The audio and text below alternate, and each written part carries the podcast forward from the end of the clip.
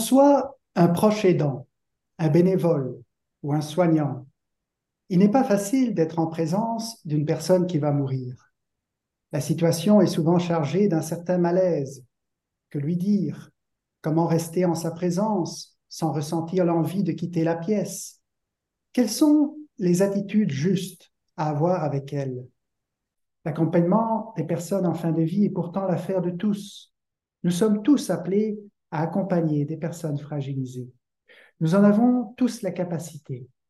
Mais comment pouvons-nous acquérir ou renforcer nos aptitudes pour les accompagner? Je vous propose ce soir d'explorer ensemble quelques pistes pour accompagner des personnes à l'approche de la mort. Nous le ferons de manière ludique, en nous mettant à l'écoute d'un récit d'accompagnement, celui d'un enfant par une dame bénévole. Je, pour susciter notre créativité à accompagner des personnes en fin de vie, je vous propose de nous inspirer du petit livre Oscar et la Dame Rose d'Éric Emmanuel Schmitt. Je suis certain qu'un grand nombre d'entre vous l'ont lu et ont été touchés par ce récit qui, à travers un propos à la fois profond et poétique, voire même par moments humoristique, nous fait entrer dans les derniers jours de la vie d'un enfant.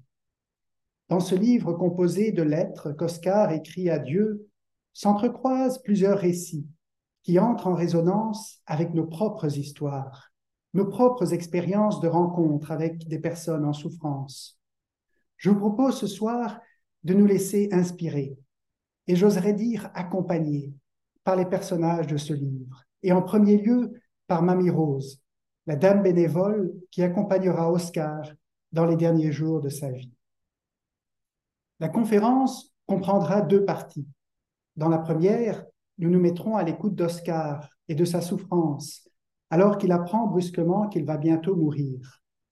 À partir du récit, nous chercherons à mieux entendre l'expérience de fragilisation d'une personne devant la souffrance et la mort. Dans un deuxième temps, nous nous mettrons à l'école de Mamie Rose. Quels sont ses secrets pour réussir à approcher Oscar et à l'accompagner dans le temps qui lui reste? Que pouvons-nous apprendre pour nos propres accompagnements de personnes fragilisées à l'approche de la mort? Sans plus tarder, allons à la rencontre d'Oscar pour entendre ce qu'il vit. Oscar est un petit garçon de 10 ans, atteint d'un cancer en phase terminale.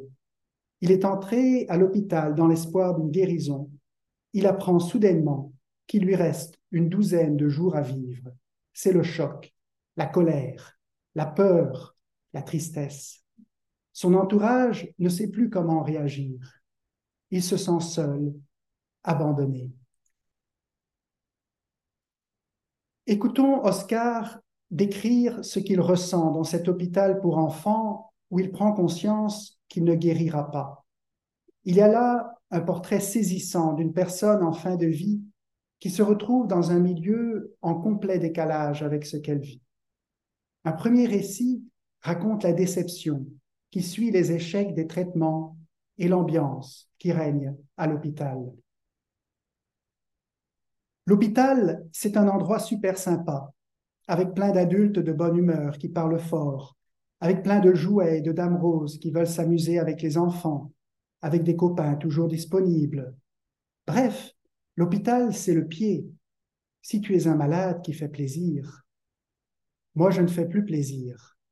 Depuis ma greffe de moelle osseuse, je sens bien que je ne fais plus plaisir. Quand le docteur du Soldorf m'examine le matin, le cœur n'y est plus, je le déçois. Il me regarde sans rien dire, comme si j'avais fait une erreur. Pourtant, je me suis appliqué, moi, à l'opération. J'ai été sage, je me suis laissé endormir, j'ai eu mal sans crier, j'ai pris tous les médicaments. Certains jours, j'ai envie de lui gueuler dessus, de lui dire que c'est peut-être lui, le docteur du Soldorf, avec ses sourcils noirs, qu'il a raté l'opération. Mais il a l'air tellement malheureux que les insultes me restent dans la gorge. Plus le docteur du Soldorf se tait avec son œil désolé, plus je me sens coupable. J'ai compris que je suis devenu un mauvais malade, un malade qui empêche de croire que la médecine, c'est formidable. La pensée d'un médecin, c'est contagieux, Maintenant, tout l'étage, les infirmières, les internes et les femmes de ménage me regardent pareil. Ils ont l'air tristes quand je suis de bonne humeur, ils se forcent à rire quand je sors une blague. Vrai, on rigole plus comme avant. Voilà une description du milieu où se trouve Oscar, mais plus encore de l'ambiance qui règne dans l'hôpital où il est confiné. Tout va bien quand on est un malade qui rentre dans le scénario de guérison attendue. Tout va bien tant qu'on joue le rôle qui nous est assigné, qui implique ici un rétablissement et une sortie de l'hôpital. L'hôpital est un lieu de transition, de réparation, de passage. Tout est prévu et mobilisé pour un déroulement maîtrisé et un dénouement heureux, anticipé. Il y a en surface l'hôpital idéal, un endroit super sympa, plein d'adultes de bonne humeur, ils parlent fort. Or, tout le reste du temps, en présence d'Oscar, ils vont se taire. Et ce sera le plus gros reproche qu'Oscar fera à ses parents et aux médecins. Dans cet hôpital, il y a plein de jouets, autrement dit de distractions par rapport à la réalité. Il y a plein de dames roses dont le rôle est d'amuser, de distraire les enfants malades pendant leur hospitalisation. Un hôpital idéal, si tu es un malade qui fait plaisir, comme le dit Oscar. Or, il fait le constat, moi je ne fais plus plaisir. Depuis quand? Depuis l'échec de la dernière tentative de guérison, la greffe de moelle osseuse. Plus grave encore, on n'a pas besoin de lui dire. Il le ressent avec toute la violence des sens. Tout autour de lui, il constate des regards tristes, une parole absente, un silence pesant, une présence forcée. La description qu'il fait de son médecin, le docteur du Stolldorf, est frappante. Le cœur n'y est plus. Je le déçois. Oscar a l'impression de décevoir. Il se sent coupable, comme s'il avait fait une erreur, alors qu'il s'est soumis docilement à tous les traitements. Le docteur me regarde sans rien dire. Il se tait, avec son œil désolé. Autrement dit, il me dévisage. Son regard est vide. Pire encore, il reflète un savoir médical mis en échec. Un regard vidé et impuissant de ne pouvoir rien faire. Un regard affecté par la souffrance de n'avoir pas réussi à guérir. Et non, un regard marqué par la compassion, qui est une souffrance en écho à celle de l'autre. Qu'est-ce qui fait le plus mal à Oscar? Le manque de confiance qu'il perçoit du docteur et de ses parents envers lui, de ne pas le reconnaître capable d'affronter cette réalité qui le touche, de ne pas être en mesure de le rejoindre dans ce qu'il vit. Écoutons encore Oscar nous raconter ce qu'il ressent dans ce milieu où il se trouve de plus en plus isolé parce qu'il va mourir et non guérir. Bref, ma greffe a beaucoup déçu ici. Ma chimio aussi décevait, mais c'était moins grave parce qu'on avait l'espoir de la greffe. Maintenant, j'ai l'impression que les toubibs ne savent plus quoi proposer, même que ça fait pitié. Le docteur de Soldorf, que maman trouve si beau, quoique moi je le trouve un peu fort des sourcils, il a la mine désolée d'un Père Noël qui n'aurait plus de cadeaux dans sa hotte. L'atmosphère se détériore. J'en ai parlé à mon copain Bacon. Bacon, j'ai l'impression que les médecins ne m'aiment plus. Je les déprime. Tu parles, crâne d'œuf, les médecins, c'est inusable. Ils ont toujours plein d'idées d'opérations à te faire. Moi, j'ai calculé qu'ils m'en ont promis au moins six. Peut-être que tu les inspires. Faut croire. Mais pourquoi? Ils ne me disent pas tout simplement que je vais mourir Là, Bacon a fait comme tout le monde à l'hôpital. Il est devenu sourd. Si tu dis mourir dans un hôpital, personne n'entend. Tu peux être sûr qu'il va y avoir un trou d'air et que l'on va parler d'autre chose. Ce qui fait le plus mal, c'est le dernier espoir de guérison déçu, celui de la greffe qui a échoué. Nous connaissons l'adage fort juste qui dit Tant qu'il y a de la vie, il y a de l'espoir. Ici, l'adage est retourné.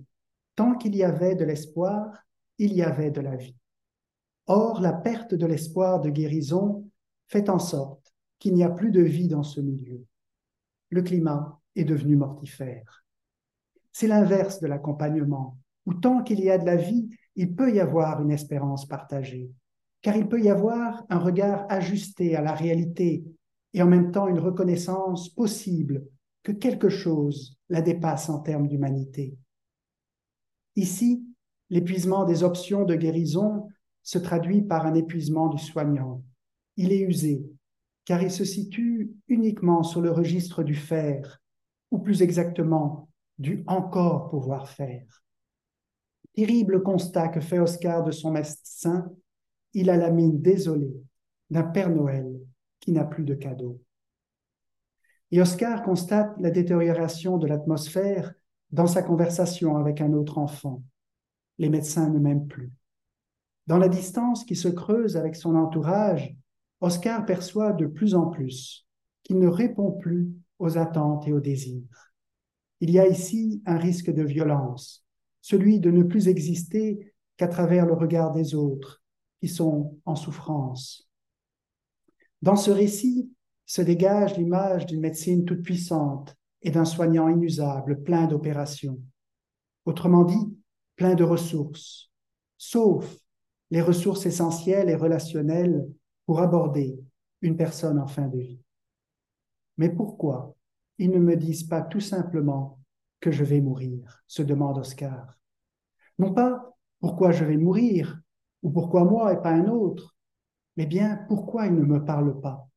Pourquoi ils me dissimulent la réalité que pourtant je ressens? Pourquoi ne me font-ils pas confiance? Ne font-ils pas corps avec moi pour affronter cette réalité? Oscar fait le constat d'une surdité généralisée, pas d'un silence, mais d'une surdité. La réalité de la mort isole fondamentalement. Elle coupe le lien. Autour de lui, on ne se tait pas, on devient sourd. On se retire, on se ferme. Oscar est dans une impasse. Il est en grande souffrance. Essayons d'approcher et de mieux saisir cette expérience de souffrance qu'une personne en fin de vie peut ressentir. Une souffrance qui est fortement accentuée lorsque la personne se trouve laissée à elle-même ou qu'elle se retrouve en décalage dans un milieu animé par une logique uniquement de guérison, mis en échec par la mort prochaine. Je propose de le faire à travers quelques schémas. Cela nous aidera à bien comprendre l'importance de l'accompagnement et les éléments auxquels nous devons porter attention pour accompagner une personne fragilisée. La souffrance altère d'une part nos relations et d'autre part les rapports à travers lesquels se déploie notre existence. Du point de vue relationnel, la souffrance déstabilise le rapport à soi en provoquant un repli, une dévalorisation, un enfermement, une insécurité. Cela résulte en un mal-être qui peut être très profond. La souffrance altère aussi notre rapport aux autres, qui se chargent de sentiments d'incompréhension, de séparation, d'abandon, voire d'hostilité. La souffrance est alors source de malaise dans les relations avec les autres. L'expérience de souffrance induit ainsi une crise du lien. C'est la capacité de se relier qui est endommagée. Du point de vue existentiel, nous pouvons comprendre la souffrance comme une altération de notre rapport au corps, à la parole et au temps. Le rapport au corps peut être altéré de différentes manières selon la situation, par la douleur et ses répercussions, par une atteinte à l'intégrité corporelle, par une dépréciation de son image, par la perte d'autonomie ou la fragilisation des capacités physiques et cognitives. La souffrance induit alors une perte de la capacité d'agir et de s'estimer. Le rapport à la parole peut également être altéré par la souffrance. La souffrance rend la parole difficile, inadéquate à exprimer ce que l'on ressent. Elle est parfois confisquée, faussée ou détournée, comme nous l'avons vu avec Oscar. Une grande souffrance peut rendre muet en privant de sa parole celui qui souffre. Elle induit ainsi une perte de la capacité de se dire. Enfin, troisième axe d'altération que provoque la souffrance, celui du rapport au temps. Dans la souffrance, le temps est parfois brisé dans sa continuité, avec un avant et un après la maladie. Il peut être décompté par l'échéance prochaine qui marque un futur sans avenir. Le temps devient incertain et donc menaçant. Bref, dans la souffrance, le temps perd sa texture, sa trame, sa densité. C'est alors la capacité de se situer et de se projeter dans le temps qui est atteinte. Dans une perspective existentielle, nous pouvons ainsi comprendre la souffrance comme une crise du récit, une atteinte à la capacité de se raconter. Comme nous l'avons pu le voir avec Oscar dans un contexte médical en décalage avec ce que la personne vit à l'approche de la mort, cette souffrance peut être accentuée. Si on opère, si on n'opère pas un passage d'une logique de soins curatifs vers un registre de soins palliatifs, la prise en charge médicale risque de fragiliser davantage la personne en fin de vie en confisquant son corps, sa parole et son temps qu'elle n'a plus. Il en résulte des malaises dans le regard, la communication et la présence. Pensons ici à ce que ressent Oscar face à son médecin, à ses parents ou à certains de ses compagnons malades. Par leur posture, ils sont dans l'incapacité de le rejoindre dans ce qu'il vit.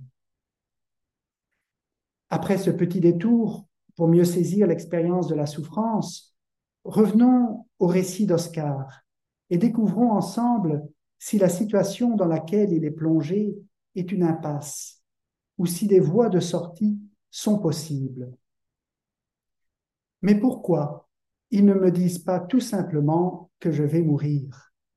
La Bacon, il a fait comme tout le monde à l'hôpital, il est devenu sourd. Si tu dis mourir dans un hôpital, personne n'entend. J'ai fait le test avec tout le monde, sauf avec Mamie Rose.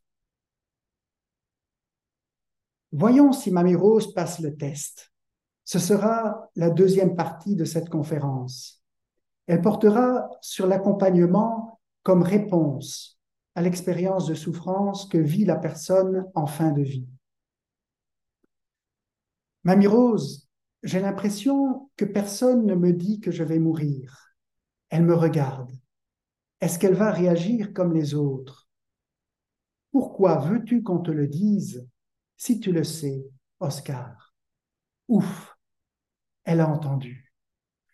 Non seulement Mamie Rose a entendu la question d'Oscar, mais plus profondément, elle a compris le sens de sa question. Et Oscar, en retour, s'est compris, s'est senti compris, c'est-à-dire littéralement pris avec. Par sa réponse toute simple, Mamie Rose témoigne à Oscar qu'elle fait corps avec lui, qu'elle ne se dérobe pas, elle a passé le test. Oscar s'est enfin senti entendu. Et à partir de là, Mamie Rose va déployer un trésor de créativité pour être en mesure d'accompagner au quotidien Oscar qui vit ces derniers jours. Mettons-nous à son école et découvrons quelles sont les propositions qu'elle met en place pour réussir à accompagner. Les propositions de Mamie Rose sont de deux ordres créer une hospitalité avec Oscar et construire une alliance avec lui. Dans les deux cas, nous pouvons repérer que son accompagnement se déploie dans un rapport au corps, à la parole et au temps. Les trois rapports qui précisément, comme nous l'avons vu, sont altérés par la souffrance. Regardons d'abord comment peut s'établir une relation d'hospitalité. L'hospitalité peut se déployer par un corps à corps, par une parole vraie, par un temps rendu habitable. Une première proposition de Mamie Rose pour accompagner Oscar est de créer une hospitalité par un corps à corps dans la fragilité partagée. Retournons au récit. Il n'y a que Mamie Rose qui n'a pas changé. À mon avis, elle est de toute façon trop vieille pour changer. Et puis, elle est trop mamie rose aussi. Parmi les dames en blouse rose qui viennent de l'extérieur passer du temps avec les enfants malades, c'est la plus vieille de toutes. C'est quoi votre âge, mamie Rose? Tu peux retenir les nombres à treize chiffres, mon petit Oscar? Oh, vous charriez Non, il ne faut surtout pas qu'on sache mon âge ici, sinon je me fais chasser et nous ne nous verrons plus. Pourquoi? Je suis là en contrebande. Il y a un âge limite pour être dame rose et je l'ai largement dépassé. Vous êtes périmé? Oui. Comme un yaourt Chut. Ok, je dirai rien. Elle a été vachement courageuse de m'avouer son secret, mais elle est tombée sur le bon numéro. Je serais muet, même si je trouve étonnant, vu toutes les rides qu'elle a, comme des rayons de soleil autour des yeux, que personne ne s'en soit douté. Comment cette dame bénévole, en tablier rose, parvient-elle à devenir Mamie Rose pour Oscar? Elle utilise son âge pour établir une complicité avec lui. Elle est la plus vieille de toutes. La symétrie de l'âge est donc ici la plus grande entre Oscar et elle. Et pourtant, l'âge devient un atout majeur dans la relation qui va se nouer entre eux. Le secret de Mamie Rose pour entrer en relation avec Oscar, révéler sa propre fragilité, liée ici à son âge, mais plus encore, révéler sa vulnérabilité. Elle est vulnérable comme lui par rapport à la vie, mais aussi et surtout par rapport au milieu où tous les deux se retrouvent. Elle est en dehors du temps, puisqu'il y a un âge limite, et en dehors de la norme, puisqu'elle est, comme le dit Oscar, périmée pour être encore là. Elle est en contrebande, et donc vulnérable, comme Oscar, qui lui non plus ne répond plus aux normes du milieu. Oscar remarque qu'elle est courageuse de lui avouer son secret en révélant sa vulnérabilité. Or, il accuse précisément ses parents, les médecins, de manquer de courage en se taisant. Mamie Rose, par sa vulnérabilité exposée à Oscar, établit un lien de confiance avec lui. Elle a accepté face à lui de se fragiliser pour être en mesure de le rejoindre dans sa propre fragilité. Elle s'est marginalisée pour rejoindre Oscar dans la marge dans laquelle il s'est retrouvé par sa maladie incurable et sa mort prochaine. Il constate que Mamie Rose, contrairement aux autres, n'a pas changé lorsque l'espoir de guérison a basculé. Mamie Rose est trop vieille, constate Oscar. Autrement dit, elle n'a plus rien à prouver. Elle est trop Mamie Rose, dira-t-il. Elle est trop elle-même, authentique. Et surtout, elle existe autrement dans la relation à Oscar. Elle n'est plus une dame rose comme les autres. Elle est sa Mamie Rose. Son identité est dorénavant définie par la relation unique et singulière qu'elle a noué avec Oscar. Voilà donc une première piste d'accompagnement à l'école de Mamie Rose, l'hospitalité dans un corps à corps de fragilité partagée. Examinons maintenant une deuxième piste, une deuxième manière créative de Mamie Rose pour penser l'accompagnement, le déploiement d'une hospitalité par une parole vraie je reprends la lecture du récit. On se promenait dans le parc de l'hôpital et Mamie Rose a marché sur une crotte. Merde, Mamie Rose, vous dites des vilains mots. Oh, toi le môme, lâche-moi la grappe un instant, je parle comme je veux. Oh, Mamie Rose, et bouge-toi le cul, on se promène là, on ne fait pas une course d'escargot. Quand on s'est assis pour sucer un bonbon sur un banc, je lui ai demandé Comment se fait-il que vous parliez si mal? Des formations professionnelles, mon petit Oscar. Dans mon métier, j'étais foutu si j'avais le vocabulaire trop délicat. Et c'était quoi votre métier? Tu ne vas pas me croire. Je vous jure que je vous croirai. Catcheuse. Je ne vous crois pas. Catcheuse. On m'avait surnommée l'étrangleuse du Languedoc. Le deuxième secret de Mamie Rose, qui est aussi une deuxième façon atypique de se présenter et son passé inventé de lutteuse, et surtout ce qui va avec. Elle dira à Oscar, qui s'étonne qu'elle prononce un gros mot, Je parle comme je veux. Autrement dit, ma parole et ma pensée sont libres, authentiques. Ma parole est ce que je suis. Elle n'est pas un artifice, elle n'est pas détournée, enjolivée, masquée. Cette parole est marquée par l'authenticité et Oscar pourra s'y fier. C'est une parole risquée par rapport au milieu, à ce qu'on attend d'une dame âgée respectable, peut-être aussi de ce qu'on attend d'une accompagnatrice. Mais Mamie Rose prend le risque parce qu'elle perçoit que le risque vaut la peine, qu'il est nécessaire. Parole créative qui ouvre un possible dans la situation d'impasse où se retrouve Oscar. Il a besoin de pouvoir faire confiance à quelqu'un qui a une parole authentique, qui ne se dérobera pas.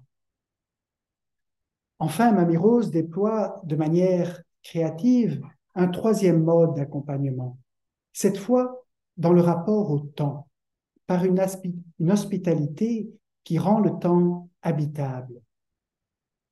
Je reprends le récit. Mamie Rose est sortie et je me suis mise à pleurer. Je ne m'étais pas rendu compte avant combien j'avais besoin d'aide. Je ne m'étais pas rendu compte avant combien j'étais vraiment malade. À l'idée de ne plus voir Mamie Rose, je comprenais tout ça, et voilà que ça me coulait en larmes qui brûlaient mes joues. Heureusement, j'ai eu un peu de temps de me remettre avant qu'elle entre. C'est arrangé, dit Mamie Rose. J'ai la permission. Pendant douze jours, je peux venir te voir tous les jours. Moi, et rien que moi. Toi, et rien que toi, Oscar. Douze jours. Douze jours? Ça va si mal que ça, Mamie Rose Quel jour sommes-nous, Oscar? Cette idée, vous ne voyez pas mon calendrier, on est le 19 décembre. Dans mon pays, Oscar, il y a une légende qui prétend que durant les douze derniers jours de l'an, on peut deviner le temps qu'il fera dans les douze mois de l'année à venir. Il suffit d'observer chaque journée pour avoir en miniature le tableau du mois prochain. Le 19 décembre représente le mois de janvier, le 20 décembre le mois de février, etc. Jusqu'au 31 décembre qui préfigure le mois de décembre suivant. C'est vrai, c'est une légende, la légende des douze jours divinatoires. Je voudrais qu'on y joue, toi et moi. Enfin, surtout toi, à partir d'aujourd'hui, tu observeras chaque jour en te disant que ce jour compte pour dix ans. Dix ans? Oui, un jour, dix ans. Alors, dans douze jours, j'aurai cent trente ans. Oui, tu te rends compte? Mamie Rose m'a embrassé. Elle y prend goût, je sens. Puis elle est partie. Alors voilà, Dieu, ce matin je suis né, et je ne m'en suis pas bien rendu compte. C'est devenu plus clair vers les midis, quand j'avais cinq ans. J'ai gagné en conscience, mais ça n'a pas été pour apprendre de bonnes nouvelles. Ce soir, j'ai dix ans, et c'est l'âge de la raison. La mention du temps qui reste, douze jours, signale le temps de la fin, le temps compté par l'échéance de la mort prochaine. Mamie Rose, par sa question Quel jour sommes-nous? amène Oscar à se resituer dans le temps présent. Avec la légende de Noël qu'elle adapte à la situation d'Oscar, elle transforme le temps vécu. Elle en décuple la puissance du temps quantitatif et indifférencié, un temps chronométrique impitoyablement décompté, un temps de survie. On va passer à un temps qualitatif, un temps chronologique, habitable par des événements significatifs de la vie. Par le jeu de la légende de Noël que Mamie Rose propose à Oscar, chaque jour qui s'écoulera pour Oscar en fin de vie correspondra à dix ans. Les jours deviennent des âges de la vie en imagination et en récit. Ce faisant, il se produit une ouverture de la temporalité du présent à un avenir possible en récit. Le temps du présent limité se densifie et se qualifie en un temps qu'il est possible d'habiter. Par le récit, le temps est transformé en histoire vécue et en histoire à vivre. Les dames roses de l'hôpital sont là pour distraire les enfants malades de la, réalité en attendant la guérison. Par des distractions, elles accélèrent le temps pour qu'il passe le plus vite possible. Avec Oscar mourant, Mamie Rose va au contraire ralentir le temps. Elle va le dilater, le texturer, le colorer, pour qu'il puisse être habitable de manière significative. Et voilà qu'Oscar décrit sa première journée comme la première période de dix ans de sa vie. Dans le récit qu'il en fait, on assiste à une nouvelle naissance à rebours. L'échéance prochaine de la mort donne sens à la naissance et à la vie lorsque la finitude fait l'objet d'une prise de conscience et d'une acceptation. Avant de passer aux autres propositions de Mamie Rose pour penser l'accompagnement, arrêtons-nous un instant pour repérer les différents mouvements qui permettent de mettre en place une hospitalité dans une relation d'accompagnement.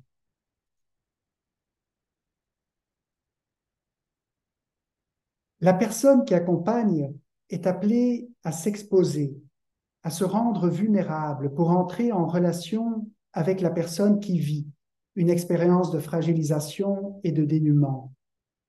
Sa fragilité renvoie à notre propre fragilité et quelque chose se construit dans cette exposition mutuelle.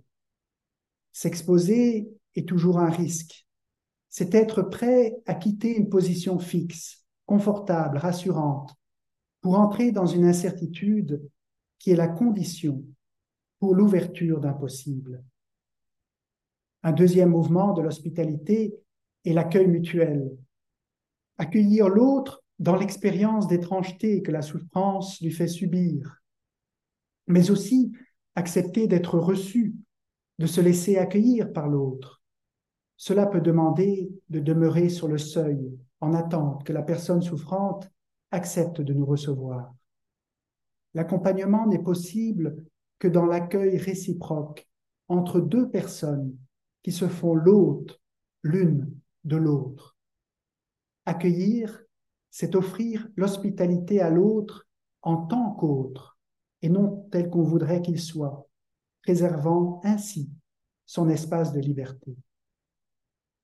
Un troisième mouvement de l'hospitalité dans l'accompagnement nous amène à nous déplacer, à laisser l'autre venir à soi, à son rythme, selon sa volonté, en manifestant une attitude de disponibilité. C'est aussi accepter de se laisser déplacer, de se décentrer de soi pour aller vers l'autre. Dans l'accompagnement, il y a toujours un double déplacement de l'un et de l'autre pour découvrir ensemble une manière d'habiter l'espace et le temps partagé. Enfin, un quatrième mouvement de cette entrée en relation d'hospitalité est de se laisser reconnaître, de permettre à l'autre de prendre l'initiative de se laisser découvrir, de se révéler. Reconnaître pour connaître de manière nouvelle et pour apprendre à connaître l'autre autrement. Reconnaître aussi que lui et moi partageons quelque chose en commun, une commune humanité. Reconnaître quelque chose de l'autre en soi et de soi en l'autre. Dans la relation d'accompagnement, la reconnaissance rend possible une connaissance, un engendrement mutuel qui peut conduire à une nouvelle naissance à soi grâce à l'autre. Sur la base de l'hospitalité par laquelle peut se créer une relation d'accompagnement, se greffe un deuxième moment, celui qui conduit à forger une alliance entre les deux personnes. Pour explorer ce deuxième moment, revenons au récit d'Oscar et la Dame Rose. Une fois la relation d'accompagnement établie dans l'hospitalité, Mamie Rose va la consolider dans une dynamique d'alliance avec Oscar. Encore une fois, l'alliance se construit dans un corps à corps, dans une parole échangée, et dans un temps habité. Il y a tout d'abord l'alliance qui se forme, qui se forge dans un corps à corps. Nous pouvons l'illustrer avec les récits de lutte que Mamie Rose raconte à Oscar. Je vous lis deux courts extraits de ces récits. Le premier extrait correspond au moment où Oscar découvre que Mamie Rose a été lutteuse dans le passé. Et c'est quoi votre métier? Tu ne vas pas me croire. Je vous jure que je vous croirai. Catcheuse. Je ne vous crois pas. On m'avait surnommée l'étrangleuse du Languedoc. Depuis, quand j'ai un coup de morosité et qu'elle est certaine que personne ne peut nous entendre, Mamie Rose me raconte ses grands tournois. L'étrangleuse du Languedoc contre la charcutière du Limousin. Sa lutte pendant vingt ans contre Diabolica Sinclair, une Hollandaise qui avait des obus à la place des saints, et surtout sa Coupe du Monde contre Oula Oula, dit la chienne de Buchenwald, qui n'avait jamais été battue, même par Cuisse d'Acier, le grand modèle de Mamie Rose, quand elle était catcheuse. Moi, ça me fait rêver ces combats, parce que j'imagine ma copine, comme maintenant, sur le ring, une petite vieille en blouse rose, un peu branlante, en train de foutre la pâtée à des ogresses en maillot. J'ai l'impression que c'est moi. Je deviens plus fort. Je me venge. Mamie Rose s'est inventé un passé de catcheuse, autrement dit de lutteuse. Le propre de la lutte est d'être un combat dans lequel on vainc son adversaire non par la force brute ou par la violence de coups, mais par une adaptation, une maîtrise de soi, une souplesse face aux attaques de l'adversaire. Une leçon peut être tirée. On ne lutte pas dans une situation d'impasse par la force, mais par l'astuce, par la créativité, en s'adaptant à la réalité en face de nous. Il faut faire corps avec la réalité et affronter comme on fait corps avec l'adversaire dans la lutte. Oscar dit, moi ça me fait rêver ces combats. Travail de l'imagination qui devient pour Oscar un travail symbolique sur la réalité qu'il vit. Il ajoute J'ai l'impression que c'est moi, je deviens fort. Mamie Rose, faible, qui apparaît faible à cause de son âge, apparaît aux yeux d'Oscar comme un modèle de force et de résilience dans lequel il peut se projeter. Je me venge, dit-il, c'est-à-dire je rétablis mon rapport à une réalité qui m'échappe. Nous avons l'illustration de ce pouvoir du récit dans un deuxième extrait qui se déroule au moment où Oscar surprend une conversation entre ses parents et le médecin. Je reprends le petit récit. Qu'est-ce qui ne va pas? demande Mamie Rose à Oscar. Le docteur du Skoldorf a dit à mes parents que j'allais mourir et ils se sont enfuis. Je les déteste. Je lui ai tout raconté dans le détail, comme à toi, Dieu. Hum, m'a fait Mamie Rose. Ça me rappelle mon tournoi à Béthune contre Sarah Youplaboum, la catcheuse au corps huilé, l'anguille des rings, une acrobate qui se battait presque nue et qui te filait entre les mains lorsque tu essayais de lui faire une prise. Elle ne combattait qu'à Béthune, où elle gagnait chaque année la Coupe de Béthune. Or, moi, je la voulais, la Coupe de Béthune. Qu'est-ce que vous avez fait, Mamie Rose des amis à moi lui ont jeté de la farine lorsqu'elle est montée sur le ring. Will, plus farine, ça faisait une jolie chapelure. En trois croix et deux mouvements, je l'ai envoyée au tapis la Sarah Youplaboum. Après, on ne l'appelait plus l'anguille des rings, mais la morue panée. Vous m'excuserez, Mamie Rose, mais je vois pas vraiment le rapport. Moi, je le vois très bien. Il y a toujours une solution, Oscar.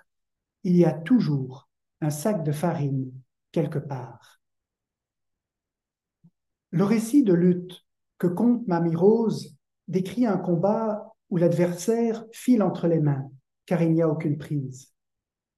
L'introduction de ce récit particulier de lutte se fait à un moment où Oscar est dans une impasse. Il est en colère. Mamie Rose déjoue cette situation par son récit de lutte qui a pour effet de surprendre et de distraire, mais encore davantage de faire réfléchir Oscar. Quel est le rapport entre les deux récits? Il est toujours possible de surmonter une impasse, de retrouver une prise sur la réalité qui semble nous échapper. Il y a toujours une solution, un sac de farine qui est à portée de la main. Cela demande de changer de perspective, de manière de considérer la situation. Mamie Rose ne propose pas de solution à Oscar, mais elle crée les conditions qui rendent un dénouement possible. Elle signale aussi à Oscar que pour surmonter l'impasse, on a besoin des autres, et non pas de s'isoler et de se replier sur soi. On a besoin de faire alliance pour affronter ensemble la réalité. Cela conduira à un deuxième mouvement dans la relation d'accompagnement celui d'une alliance dans une parole échangée, qui ouvre sur une parole libératrice. Je vous lis l'extrait où Oscar réussit à débloquer l'impasse qu'il vit avec ses parents. Il a fait une fugue de l'hôpital en se réfugiant chez Mamie Rose. C'est un échange avec elle, dans une parole vraie et partagée, qui débloque la situation. Qu'est-ce que tu reproches à tes parents, Oscar? Ils ont peur de moi. Ils n'osent pas me parler. Et moins ils osent, plus j'ai l'impression d'être un monstre. Pourquoi, est-ce que je les terrorise? Ils n'ont pas peur de toi, Oscar. Ils ont peur de la maladie. Ma maladie, ça fait partie de moi. Ils n'ont pas à se comporter différemment parce que je suis malade. Ou alors ils ne peuvent aimer qu'un Oscar en bonne santé. Ils t'aiment, Oscar. Ils me l'ont dit. Vous leur parlez? Oui. Ils sont très jaloux que nous nous entendions si bien. Non, pas jaloux. Triste. Triste de ne pas y parvenir aussi. J'ai haussé les épaules, mais j'étais déjà un peu moins en colère. Tu sais, Oscar, tu vas mourir un jour. Mais tes parents, ils vont mourir aussi. J'étais étonné par ce qu'elle me disait. Je n'y avais jamais pensé. Oui, ils vont mourir aussi, tout seuls, avec le remords terrible de n'avoir pas pu se réconcilier avec leur seul enfant, un Oscar qu'ils adoraient. Dites pas des choses comme ça, Mamie Rose, ça me fout le cafard. Pense à eux, Oscar. Tu as compris que tu allais mourir parce que tu es un garçon très intelligent. Mais tu n'as pas compris qu'il n'y a pas que toi qui meurs. Tout le monde meurt. Tes parents un jour, moi un jour. Oui, mais enfin, tout de même, je passe devant. C'est vrai, tu passes devant. Cependant, est-ce que sous prétexte que tu passes devant, tu as tous les droits? Et le droit d'oublier les autres J'ai compris, Mamie Rose, appelez-les. Mamie Rose a prévenu l'hôpital, qui a prévenu mes parents, qui sont venus chez Mamie Rose, et on a tous fêté Noël ensemble. Quand mes parents sont arrivés, je leur ai dit, excusez-moi, j'avais oublié que vous aussi, un jour, vous alliez mourir. Je ne sais pas ce que ça leur a débloqué, cette phrase, mais après, je les ai retrouvés comme avant et on a passé une superbe soirée de Noël. Par sa parole, Mamie Rose réussit à décentrer Oscar de lui-même. Elle lui fait prendre conscience qu'il n'est pas le seul à souffrir dans la situation. Il n'y a pas que lui qui meurt. Ses parents aussi à l'idée de le perdre et de devoir survivre sans lui, peut-être sans réconciliation. Mamie Rose, forte d'avoir forgé une relation d'alliance avec Oscar, ose une parole risquée. Elle ose le rappeler à l'ordre, car elle voit aussi à quel point l'impasse entre Oscar et ses parents les font tous souffrir. Elle lui fait comprendre qu'il n'a pas tous les droits simplement parce qu'il est malade et mourant, il n'a pas le droit d'oublier les autres. Mamie Rose aurait pu se complaire dans la relation privilégiée qu'elle a avec Oscar, mais elle va ouvrir cette relation à d'autres, et en particulier aux proches d'Oscar, ses parents, car cette relation est essentielle pour eux, comme pour Oscar. Elle le fait en amenant Oscar à prononcer une parole libératrice. C'est la parole qu'il dit à ses parents qui devient parole salutaire. Une parole par laquelle se produit l'assomption de la mort de l'autre et de la sienne, conduisant à une déculpabilisation des parents. Mamie Rose, accompagnatrice, s'est fait le relais pour une nouvelle relation d'hospitalité qui conduit à une réconciliation. L'accompagnateur est appelé à jouer le rôle de passeur. La même chose arrivera avec le docteur Düsseldorf, qu'Oscar amènera à se libérer de sa culpabilité résultant de l'échec de la responsabilité qui s'est donnée de médecin uniquement réparateur. Enfin, une troisième proposition de Mamie Rose conduit à nouer une alliance dans le rapport au temps. En l'invitant à écrire des lettres à Dieu pour faire un récit, et on l'a vu, pour dans l'imagination vivre ces dizaines d'années de vie. Elle lui propose aussi, dans chaque lettre, de faire un vœu chaque jour. Des vœux qui conduisent à habiter toujours plus pleinement le temps, celui des relations, qui, viennent, qui deviennent de plus en plus essentielles en fin de vie. Regardons ce que Mamie Rose propose à Oscar dans l'extrait qui suit. Et puis à Dieu, tu peux lui demander une chose par jour. Attention, une seule. Il est nul, votre Dieu, Mamie Rose. Aladin, il avait droit à trois vœux avec le génie de la lampe. Un vœu par jour, c'est mieux que trois dans une vie, non? Ok, alors je peux tout lui demander. Des jouets, des bonbons, une voiture. Non, Oscar, Dieu n'est pas le Père Noël. Tu peux demander que des choses de l'esprit. Exemple, exemple, du courage, de la patience, des éclaircissements. Ok, je vois. Et tu peux aussi, Oscar, lui suggérer des faveurs pour les autres. Un vœu par jour, Mamie Rose, faut pas déconner. Je vais d'abord le garder pour moi.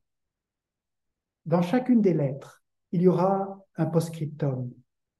Et le post-scriptum qu'on retrouve à la fin de chaque lettre d'Oscar témoigne du parcours qu'il réalise au fil du temps.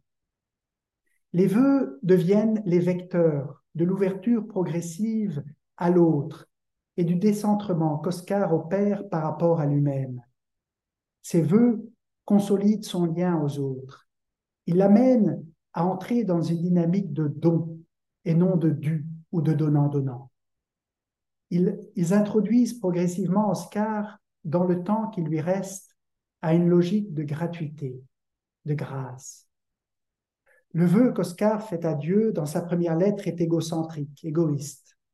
Il veut le garder pour lui, dans une logique de possession, voire même de mise à l'épreuve de Dieu, alors qu'il veut savoir si oui ou non il va guérir. Plus le temps avance, plus les demandes d'Oscar à Dieu évoluent, grâce à la relation d'accompagnement qui crée un temps habité. Elle passe du dû au don, de la possession à la dépossession, de l'égoïsme à l'altruisme, du matériel relationnel et au spirituel. Le désir d'Oscar se purifie, se spiritualise. Il souhaite la visite de Dieu qu'il recevra et finalement il souhaitera cette visite pour les autres, pour ses parents, dans le but de les réconforter face à son absence prochaine. Oscar, dans l'accompagnement, a appris à prendre soin de lui en prenant soin des autres. Comme nous l'avons fait pour le moment d'hospitalité qui signe l'entrée en relation d'accompagnement, je vous propose de reprendre brièvement quelques éléments de ce moment d'alliance par lequel se consolide l'accompagnement d'une personne fragilisée en fin de vie. Ici encore, dans cette dynamique d'alliance, nous pouvons repérer quatre mouvements.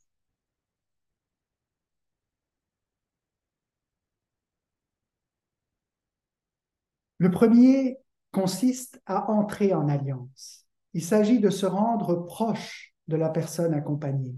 Proximité en termes d'humanité partagée, de pauvreté reconnue, de dignité attestée dans la fragilité. Se faire proche, c'est aussi se faire prochain de l'autre, se rendre provident pour lui. S'approcher en alliance, c'est apprendre à s'apprivoiser mutuellement. Un deuxième mouvement est de faire alliance. Une alliance est ce qui tient deux personnes ensemble, même si la relation est asymétrique. Il y va de faire communauté, une tâche avec l'autre en commun pour consolider la relation. Travail de solidarité où il s'agit de faire face ensemble à l'insensé. Un troisième mouvement est de cheminer en alliance, de faire route ensemble au pas de celui qui marche le plus lentement, en ne cherchant pas à le devancer ou à l'amener là où on voudrait qu'il soit. Cheminer en alliance, c'est cheminer en compagnonnage, qui, comme son étymologie l'indique, signifie partager le pain ensemble. L'accompagnement réunit deux compagnons de route, deux copains, qui sont prêts à communier au même pain, de douleur comme de joie. L'accompagnement est toujours une marche sur un chemin qu'on découvre ensemble. Enfin, un quatrième mouvement est celui de vivre en alliance. Accompagner est un travail de vérité au cours duquel se construit un espace de confiance et de fidélité partagée. La personne fragilisée en fin de vie est une personne qui attend que nous croyons en elle. Accompagner est aussi un travail d'espérance, où espoir et attente sont conjugués à travers la relation. Un espace de promesse et d'engagement à une présence maintenue jusqu'au bout, en tenant l'autre par la main. La personne accompagnée est en attente d'une parole et d'une présence, comme le témoigne Oscar. Cette personne espère en nous, mais aussi elle nous invite à espérer en elle. Espère-moi, attends-moi. Nous touchons ici au cœur du mystère que constitue tout accompagnement où se crée une alliance. Dans chaque accompagnement se joue un grand mystère de compassion. Je marche avec toi pour le meilleur et pour le pire. Tu es mon ami, mon compagnon. Il s'est créé des liens entre nous, une alliance. Tout ce qui te blesse me blesse. Tout ce qui t'atteint m'atteint, moi aussi. Pour conclure ce soir, je vous propose de résumer ce que nous avons vu sur l'accompagnement à partir de quelques schémas calqués sur ceux qui nous ont permis d'approfondir notre compréhension de l'expérience de souffrance que vit une personne en fin de vie. Du point de vue relationnel, l'accompagnement à travers les dynamiques d'hospitalité et d'alliance fait en sorte que le rapport à soi se retrouve soutenu dans la relation à l'autre. C'est ce qui permet à la personne de sortir de son repli sur soi et de son isolement dans lesquels l'enferme la souffrance.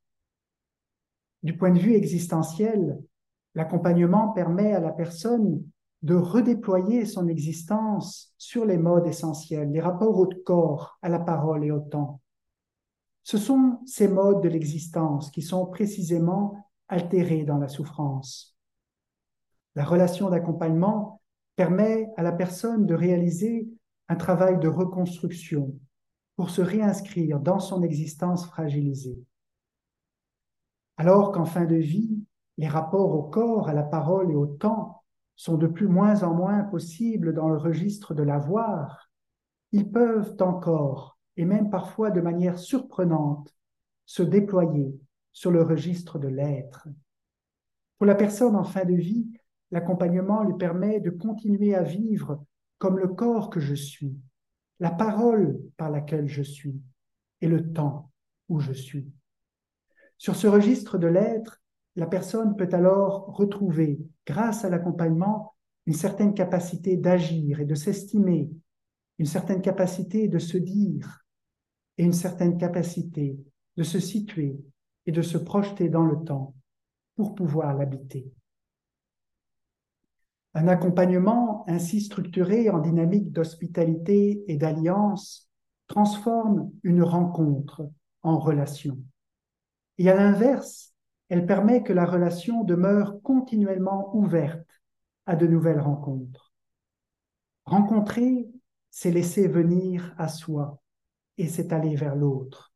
Cela commande l'hospitalité. Entrer en relation, c'est être avec, cela demande de faire alliance. L'accompagnement, en créant du lien, peut ainsi conduire la personne à, à s'ajuster à ce qu'elle vit en retrouvant une capacité de se mettre en récit dans la relation. Il y va ainsi de partager ensemble une parole qui prend corps dans le temps, un récit de vie. Accompagner, c'est créer avec la personne une hospitalité et une alliance soudée ensemble que j'appelle par le néologisme l'hospitaliance. Elle est un travail relationnel qui permet et soutient un travail existentiel. Ce travail, à son tour, renforce et consolide la relation en l'ouvrant à de nouvelles rencontres. Je laisse le mot de la fin à Mamie Rose. C'est elle qui écrit la dernière lettre à Dieu alors qu'Oscar l'a déjà rejoint.